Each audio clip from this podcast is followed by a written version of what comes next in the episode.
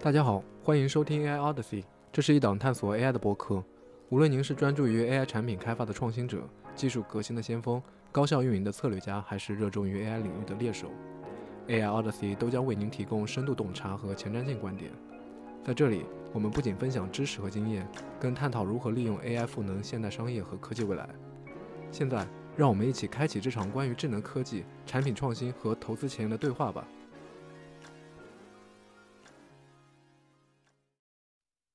大家好，我是 Leo 啊，我是在湾区大厂做 AI Infer 和 AI 加速的一个工程师，现在工作是三年多了。大家好，我是鹏鹏，呃，一家 Web 三公司的产品负责人，然后我现在呢是一个 AI 领域的探险者和学习者，然后比较专注于 AI 的创业和 AI 的应用。然后这档播客呢，是我和 Leo 记录一下我们 AI 探索之旅，就是主要记录一下对 AI 的一些呃认知的变化，也是探索 AI 这个奇妙的世界，分享一些相关的技术啊、创业啊以及一些应用的故事。然后这里面也会穿插着一些我们在呃工作和生活过程中的一些小插曲。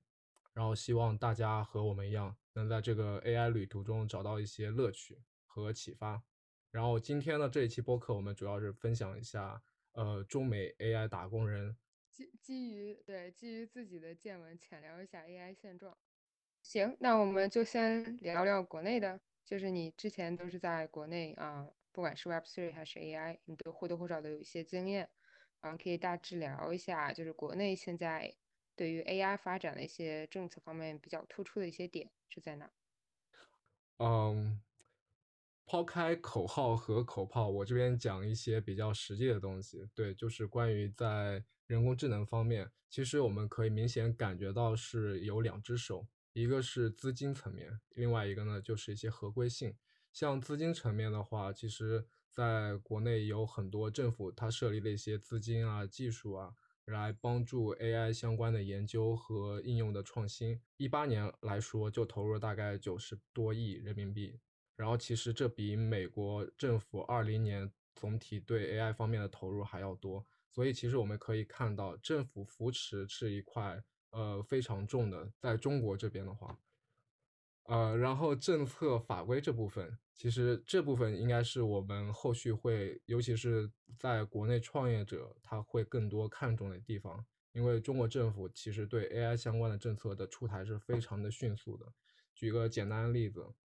在 AI 模型方面，呃，网信办四月份就出了意见稿，然后我们其实可以看到，三月份的时候是 GPT 爆发的时间点，七月份人工智能呃服务管理暂行法就已经出台了。像现在的 GPT 接入啊，包括一些 LM 的大模型啊，都需要申报之后才可以使用，尤其在一些网页啊、小程序啊各方面，相关政策出台非常的迅速。所以总体来说，政府对 AI 模型的政策是鼓励和支持的，跟美国确实会有一些不同的地方，是吧，刘？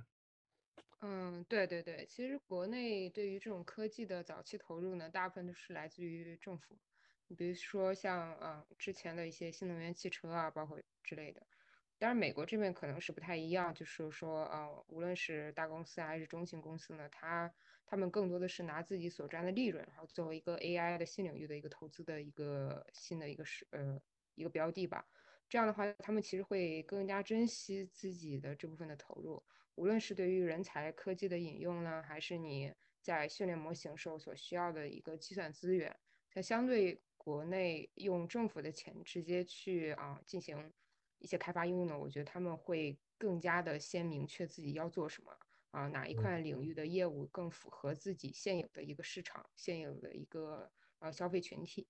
然后至于最早期的，因为我本身并不是做 large language model 的，因为在我那个上上上学的年代呢，computer vision 还是最火的。嗯。然后当然是 Google 最先出的那个 transformer 那个结构，然后奠定了一个重要的基础，给这个大 large language model 作为一个 model base。之后就是有那个 OpenAI。我觉得他们那个小团队其实是挺厉害的一点，就是在于，就是大家都觉得这个 general 的这种 AI 的这种应用呢，其实是不可行的，就是大家都不知道这件事情可不可行，所以大家都不愿意去做这件事情。呃，而有这一个小公司啊，一堆特别聪明的人，然后对语语言模型有特别深入了解的人去组组了这么一个公司，愿意去花几年的时间去做这些尝试。所以我觉得这件事情实际是一个非常浪漫的一个梦想主义，但是是非常有必要的。就是我们经常会说，大公司是做小创新，小公司是做大创新。我觉得这两件事就是一个是奠定了一个硅谷这边。有很多的人对于这个科技的技术的本质的一个更新，有一个还是有一个梦想在的。无论是这个 Transformer 的一个结构啊，还是说这个 OpenAI 这个公司，现在呢，我觉得现在各大公司，无论是啊大的、中的还是小的，都投入大量的资金在这个 Generative 的 AI 这方面的领域。无论是你看你 Meta，包括 Google 啊，甚至是呃 Apple，Apple 之前在 Large Language Model 基本上没有做任何事情，但是现在也是投入。啊，几十亿的美金已经在这里面了，所以说我觉得大家现在在美国啊，其实非常非常非常啊，focus 在这个 generative AI 这个领域。除此之外呢，就是因为大家都认识到 generative AI 这是一个很大的一个空间，所以说需要大量的一个计算资源，相应的也就会带动另外一个大厂英伟达一个迅速的崛起，可以从它的股票就可以完全能看出来。啊，因为 GPU 啊一定是 AI 的一个 base，而 GPU 这个领域当中做的最好的还是英伟达，无论是在 training 的时候，还是在 inference 加速的时候呢，还是对各个科技大厂给予他们的一个 one-on-one 的这种 customer 的这种啊服务来说呢，我觉得他们是做的最好的。所以说，我觉得 AI 现在还是也不仅是在中国，而在美国，我觉得也是一个最火的一个话题。了解，嗯，然后我其实有看到过一些关于中美人工智能专利申请的一些数量，然后有几个数据其实引起了我的注意。专利的数量上，两个国家其实数整体数量都差不多，然后包括可用那些大模型数量，中国和美国，然后还有其他国家。所以说，其实中国和美国在人工智能领域的一个竞争其实相当激烈，甚至可以不夸张的说，是目前牌桌上。就只剩下中国和美个美国这两个国家，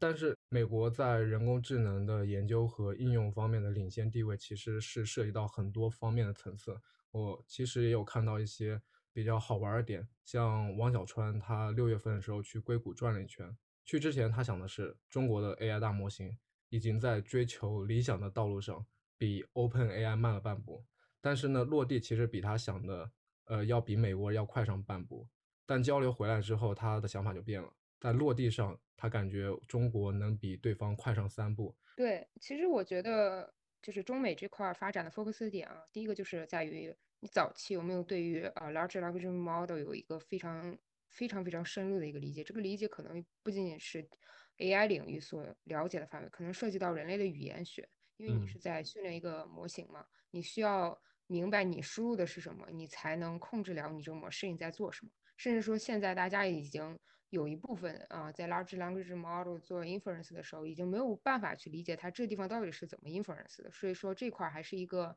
大家去理论学家更多的去探讨的那么一个点。我觉得只有探讨清楚了，我们可以才能做好一个真正的一个 AI 一个 agent。我们可以之后再聊一下 AI agent。但是我觉得，就于每个国家它发发展的这个点不一样，我觉得还有一部分原因是取决于这个 GPU 嘛。如果中国他买英伟达，他就买这么只能给他买这么多的话呢？这这些 GPU 再分布给中国的大小、大中型、大中小这种公司，它其实是每个公司的使用的 GPU 的量是有限的。但如果你要是真正自己去做一个大模型的话，你需要的 GPU 是非常多的。所以说，这就是为什么在中国可能更多的是卷应用层，因为应用层第一个是见效快，你能不能做成？我觉得一年之内就能出出，绝对能出效果。第二个呢，就是不需要大量的一个呃技术，包括一个计算资源的一个投入啊。在美国这块，可能大家都仗着有英伟达，然后各个大的各个大厂都有自己的云资源，可能就稍微就有恃无恐一些。我们先做好比较 base 的这些东西，我们先理解这个模型在做什么。然后还有一个另外一个原因，我觉得美国这边它可能就是说，因为有这种硅谷大厂。大家还是会第一反应就是，我们能不能绕过这些大厂去跟他做不一样的东西？你比如说像苹果，如果苹果真正能把 Large Language Model 落落地到 iPhone 的话呢，其实它会实现很多的功能，无论是文字转文字，还是文字转二 D 或者三 D。呃，这些会拍死一些 startup，你知道吗？就是大家可能都会避免，如果这件事情大公司它真正做了的话呢，我会不会被被拍死？如果被拍死的话，我觉得就没有必要在两三年时间去全部 focus on 这个点上嘛。所以说，它更多的是作为哪个领域方面更精的那一面。但在中国，可能我们没有考虑到这方面的因素，所以说在很多领域大家都在非常的卷。啊，这也是中国人就是相相对来说更更更努力、更奋斗的一点，相比于美国人来说，对对。其实我觉得这可能涉及到每个人的一个追求，再一个就是实际的、现实的一些计算资源，包括一些技术人才，各各个方面都决定了，就是或多或少都决影响了吧。现在中美 AI 发展的这个现状。然后我其实也能观察到，国内现在 AI 创业的有几个方向，比如说。大公司都在卷模型，这点其实跟美国都非常像。但是有一点不同的地方，国内的一些大公司，它在做这种可商用的模型上数量会比较相对少一点。大家熟知的可能就是百度，它开源了一些商用的模型啊，也没有开源，它只是把自己的商用模型给开放给第三方使用。但是像其他的，像小米啊，它的米 LM。还有一些像华为啊，他们自己开发的模型更多是一些在自己的产业上的应用去做模型的结合，而不是说是把这些开放给其他的第三方的生态。嗯，其实我觉得美国这边也有一些啊，就是因为你本身是作为一个公司，你有一定的一个用户基础，如果你在这个用户基础上推广你的 AI 的模型的话，或者跟你的 AI 的技术相结合的话呢？我觉得会省去一部分 marketing 和 promotion 的一些费用。我觉得这是你作为一个公司的一个发展的优势条件，你总比新创立那些 startup 要强很多吧。尤其是现在的大环境也不是很好，我觉得能省一部分钱是一部分钱。所以说，我觉得现在是做自己垂直领域的这个啊大模型，我觉得是没有问题的。我觉得也是每个公司应该去发展的一个方向。但是开源不开源这一面呢，我觉得。无论是啊 GPT Four 还是 Llama Two，嗯，我觉得他们开源肯定是呃想的是从中还是会稍微会赚取一些 benefit，但是我觉得更重要的是它作为一个里程碑式的一个意义吧，就说我们知道这个模型是可用的，他们其实更知道这这个模型是可用的，他们其实已经先先出发了，就是他们在这个模型基础之上呢，肯定已经先做出其他的一些研究了，包括踩的雷，包括踩的坑。包括甚至他可能在做这呃 GPT five 或者在做 Llama three 这样子，就他总是比你先领先一步。我觉得模型这个东西，如果你不是这领域的专家呢，我觉得你不如就参考一下现有的模型，因为模型大约是比如说每每过一两个月会 update 一次，然后 update 完了之后它就会开源。所以说，如果作为普通一些 startup 或者小的一些公司，我觉得更重要的是把点 focus 在你怎么去用他们大模型。做专属于你自己 special 的那个点，作为中美，我觉得在这一点上面，我觉得没有太大的一个差异。就大家还是，呃，想要不就呃 open source 我的 large language model，像 Meta，像 OpenAI，啊，要不然的话，我就用他们的模型去 focus on 自己的一个垂直领域。嗯，你有想法说去去使用这个大模型来做一些事情？现在湾区的公司，大部分公司都或多或少都要做 large language model 方面的事情。啊，所以说我觉得这肯定是有很多机会让你去学习，让你去接触的。嗯，作为 AI 的从业人员是必须要去学的了。我觉得现在可能是一个非常重要的一个趋势啊。大家从之前的一些 computer vision，然后现在转到现在的 large language model，可能未来还有更厉害的模型。所以说你要啊 follow up 这个整个的一个时代发展的趋势，尤其是在这种啊这啊 general 的这种 AI 的一些应用的开发呢，我觉得你。肯定更需要去想下一步 AI 还可以为人类去做什么，就不仅仅只是停留在某一个产品、某一个领域的 AI 的应用，可能会稍微从 high level 的角度上来说，思考你自己的一个职业规划之类的。对，所以廖，你更倾向于去了解这个技术？自己本身不是什么学数学的，我也是学电子，包括计算机啊这样子的。啊，其实我如果是对于模型、对于数理的理解的话，肯定不如是。不如那些博士，不如那些 professor。我觉得更重要的是，你怎么去把 AI 的这项工程和具体的产品结合起来。我更擅长的是工程领域，对。然后产品可能也是我想呃去学习的一个地方。只有产品才能让你的工程真正的落地嘛。如果你只是搞纯学术研究的话，那其实没太有所谓。你到底最后能不能落地？落地更好，不落地的话也有一个 paper 在那挂着。但你要是做工程的话，你是特别希望你的东西能真正的产产品落地。对，我简单问一下，这个工程是指？我给你举个例子，比如说你要是在 develop 在一个呃 device 上，你不可能直接把这个模型给你导在这个 device 上，你中间有很多的一些工序，然后你要确保它的 inference 结果好，你要确保它的准确率好，然后你还要确保你的 device 能啊承受得住你这个模型的一个运行，因为大部分现在的 device 它的 memory 会爆的，然后你就再想想怎么把你的模型稍微变小，或者是你要怎么去改变你的 prompt。改这样的话呢，改变你的 prompt，可能你需要更呃 size 更小一点的模型，比如从七 B 啊到三 B，十四 B 啊到七 B 这样子。这样的话呢，呃，可以让你的模型变小。当然，你模型变小，你的 inference 即使不跑在 device 上，你只是单纯的去跑一个结果在云端跑，它也会快的。这就是为什么我们现在可能很多人想的是把大模型变成小模型。因为小模型它第一个就是快，第二个是比较好落地成产品，多的一些 startup 愿意去做的一件事情。我有看到那个拉玛它的六 B 模型，就是直接跑在那个 Mac 上。呃，你你跑在 Mac 上的话呢，呃，也算是它在 device 上的一个 deployment，但是它没有生成一个产品，可能等了很久它才出了一个结果。但实际上你作为一个用户的话，你可能希望它这个结果越快出越好。所以是跑在模型上，并不代表着这个模型是可用的。这要对用户的话，它其实更多是一个有图形界面的，然后有一个快捷响应的一个效果。是的，是的。比如说像文字生文字啊，我觉得现在速度应该没太有它的太多的 worry 啊，尤其在云端跑生产品。但你要是文字生成 3D 图像到 3D 这个领域的话呢，我觉得就现在还是比较慢，基本上可能要跑个。嗯，三十分钟可能这样子，就是文字还是稍微简单，然后图片的话，你如果生成自己非常理想化的那种三 D 图像，我觉得还是是稍微有点慢的，对。确实，然后说到这个生成式 AI 的话，Leon，你平时在工作或者生活中也会去使用这种 GPT 提高自己的工作效率吗？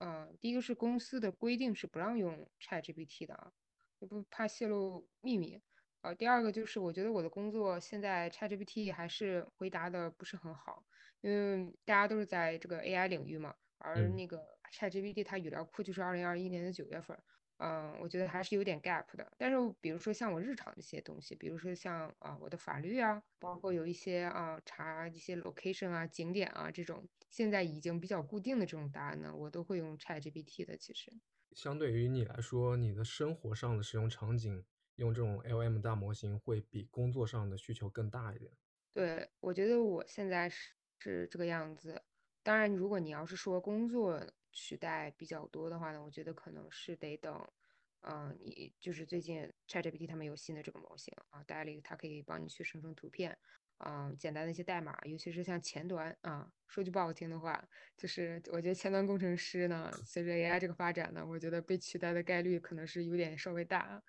再一个就是它可以帮你 debug 啊，有一些代码的一些问题，它比较 general 的话，你可以直接给 ChatGPT 啊，ChatGPT 就告诉你啊，你该怎么做怎么做。所以说，我觉得工作上对我来说用处并不是很多，但是可能对某些职业，可能未来这两到三年的时间，我觉得应该会有很多的帮助。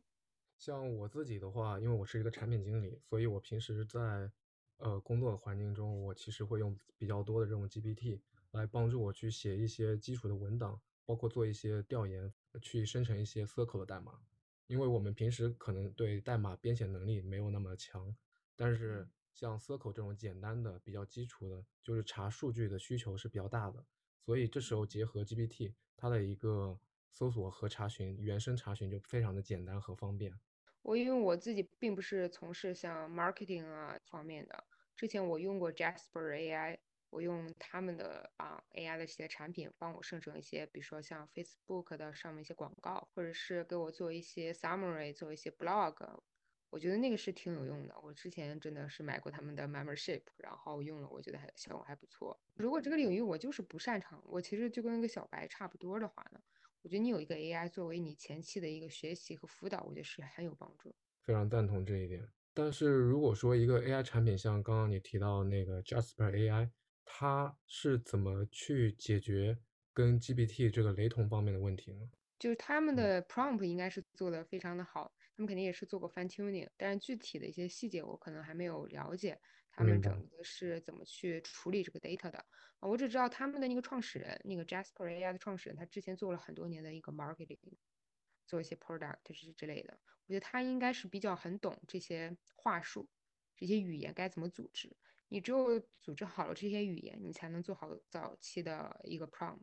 只有你做好 prompt 了，你的模型才会按照你预想的那个方向去进行 inference，对吧？ChatGPT 它更多的是一个 general 的一个东西，它可能就是从网上扒一些数据，然后作为一些 data，可能他们的团队也没有呃专门的给一些 product、给一些 marketing 的一些 prompt 给这个 ChatGPT 做训练。那其实就引申到我们刚刚聊的一个垂直应用的一个场景。如果说一个团队，呃，他在自己所在的这个垂直应用领域，他非常了解这个领域，然后他可以用这些 prompt 去训练这个模型，他就可以去产出自己的一款 AI 相关的产品，然后把这个产品推到市面上。对，现在大家这种这种小 startup 一般来说都是这么去发展的嘛，就是嗯。大家所说的一个 expert 加一个呃 AI team，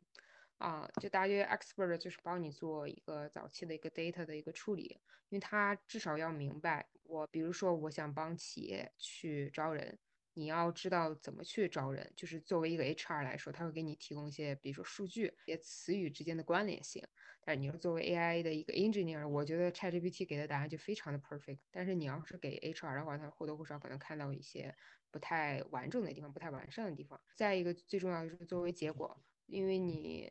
嗯，模型作为呃模型 inference 完了会有一个结果，作为一个编外人呢，他可能觉得这个结果也不错，但是可能作为行业人来说，他就可以帮你去 evaluate 你这个结果到底是不是好的。如果他觉得这个结果好的话，它可以作为你下一次模型训练或下一次模型调整的一个 prompt。但如果是它不好的话呢，它其实也可以把它作为一个打分的一个系列，就是哎出现这种结果了，你要做 inference 的时候呢，或者做 fine tuning 的时候呢，我给你打一个比较低的一个分值，或者说你在做那个 token 的呃取样的时候呢，它会把你这个关词语的关联性呢，给你这个分值，给你的 score 降低一下。这样的话，你下次 infer 的时候呢，它就不会取这些词了，取别的词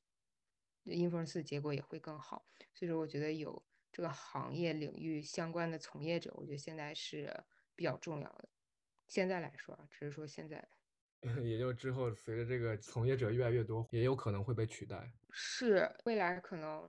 呃，某一个领域的 AI 呢，它可能互相合并，会互相 fuse。比如说我，嗯，我现在文字生成二 D 也可以生成三 D，这样子，我觉得这些公司说不准就跟当初互联网似的。当然我只是猜啊，可能会将来会 fuse 在一起，将来数据也不会是这种小公司的壁垒，然后 expert 更不会是这个壁垒。因为你 expert 说实在的，你已经把这个 AI 如果都能训练好的话，你这个 expert 的很多工作也会被取代的，对吧？不如你你也来聊一下，就是基于你之前的做 Web3 啊，或者是 AI 啊，做产品的时候，有没有什么相关的一些见解？就是你怎么看现在 AI 的产品的 marketing 的这些 strategy？其实我在做 Web 三的时候，发现有某些层面跟 AI 是非常相似的。举几个例子，无论是 AI 也好，还是 Web 三也好，它都是一些比较新的领域，所以它的技术更新啊，同友商的一些产品，大家往往都是在同一个起跑线。可能这个技术刚出现了，然后大家就会想把怎么快速把它应用到自己的产品里面。像我们呃行业里用的比较多就是 AIGC 相关的一些产品。可能用的是一些开源的模型，用的比较多的就是 SD（Stable Diffusion） 去生成一些图片相关的东西。因为像 Web 三其实本质就是有很多 NFT 以及一些 token，那跟 AIGC 相关的就是这个 NFT 了，会在自己的产品里面去结合这个 AI 模型。这个其实我觉得跟这个行业有很大的关联性。像 Web 三这个行业，它整体的一个团队规模都不是特别大。可能一个项目团队它有十几二十人，就是一个非常大的一个项目了，非常大的一个产研团队了。然后这个行业又是一个比较原始的原生态的行业，相对于互联网来说，它对内容的需求或者对内容的质量要求不是那么高。因为你只要有一个差不多的呃东西可以用，大家会觉得你非常的精致。所以这点我觉得是 AI 产品以及一些 Web 三产品非常相似的一点，大家的那个迭代非常的高效，实现目标非常的快，也非常的准，以及非常的狠，该切换赛道马上切换。我觉得这可能也是有一部分原因是在于，呃，大家现在对于 AI 的不管是应用层，还是啊、技术，包括各方面啊，大家也都是在探索。作为很多的 founder 呢，他们虽然知道他们在做什么，做哪个领域，但是他也不是很 make sure 的一点是，我这个领域做 AI，它到底是能解决多少的痛点。如果你不能对这个有一些非常 clear mind，没有一个很清晰的一个想法的话呢？那很容易就做到一半，他可能自己就先这个没有信心了，他就觉得哦，这件事情其实人类如果自己去做的话，也不会花花很多的时间或精力。这样的话，他可能会自己先呃失去这个自信。然后再一个就是，我觉得小公司比较难的一点就是在于大公司它本身自己就掌握了大量的数据，然后还有一个产品的一个应用的一个群众基础，再一个就是一个计算资源，然后当然最重要的就是资金和人才。所以说小公司其实是比较难去跟他们真正的去 compete，当然肯定是有的，但是这个比例会不会很大？所以说大家作为呃在开始自己 startup 的时候呢，他可能也是一个不断试错、不断寻找方向。因为从去年 generative AI 火了之后呢，其实现在还不到一年的时间，如果一年的时间大家就能看到一个非常非常稳定成熟的市场，那是不太可能。那证明这个。这个领域它根本没有任何的壁垒，但实际上的 AI 它是有一肯定有很大的壁垒的。它相比于 Web2 肯定只能说是它壁垒只能说是更高，而不是更低。所以说我觉得可能这也有一部分的原因。包括你刚才说 Web Three 也是，其实 Web Three 它的领呃领域层也挺多的，上到比较简单的 NFT，然后下到啊具体的一些协议层的一些更改。而且 Web Three 也是一个新兴的市场，跟 AI 不太一样。AI 是帮你去啊提高你的一个生产力啊，Web3 它其实从本质上去改变你这种一个生产关系的这么一个作用，所以说我觉得大家都是在一个试错的一个阶段啊，对，所以说大家可能切换赛赛道会比较快一点。是的，而且大家不断的在这个过程中去摸索这个实现盈利变现的可能性，我觉得这一点也是嗯比较可能比较难的一点。因为像现在这个，无论是 GPT 也好，还是一些其他的模型也好，不用花太大的成本就可以使用。然后这时候小的团队，像一些小的垂直领域的这些应用，它如果要去做这个营收，它要去做这个变现，说这个收费，它的用户来说，可能就会直接去选择使用一些更成熟的模型。所以让小的这些公司，它在开发的过程中就会不断的去思考一个问题。我花了这么大的时间、精力、成本去做这个事情，它的效益到底高不高？我能不能变现？我怎么去变现？或者说，它只原来我可以直接用一个人工来解决的问题，现在我花了这么大的成本和代价，以及后期还要去维护，那如果不能变现的话，那这个事情有没有意义？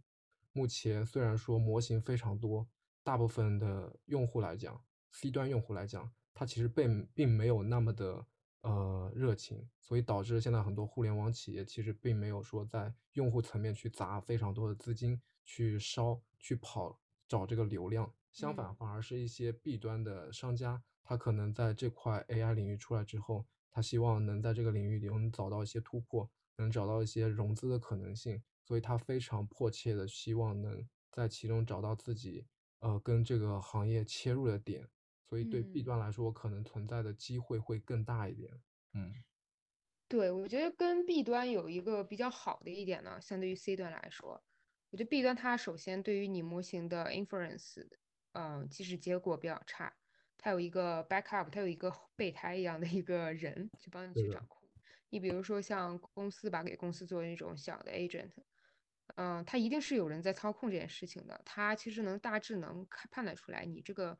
给我的结果到底是好的还是不好的，所以他有这种啊耐心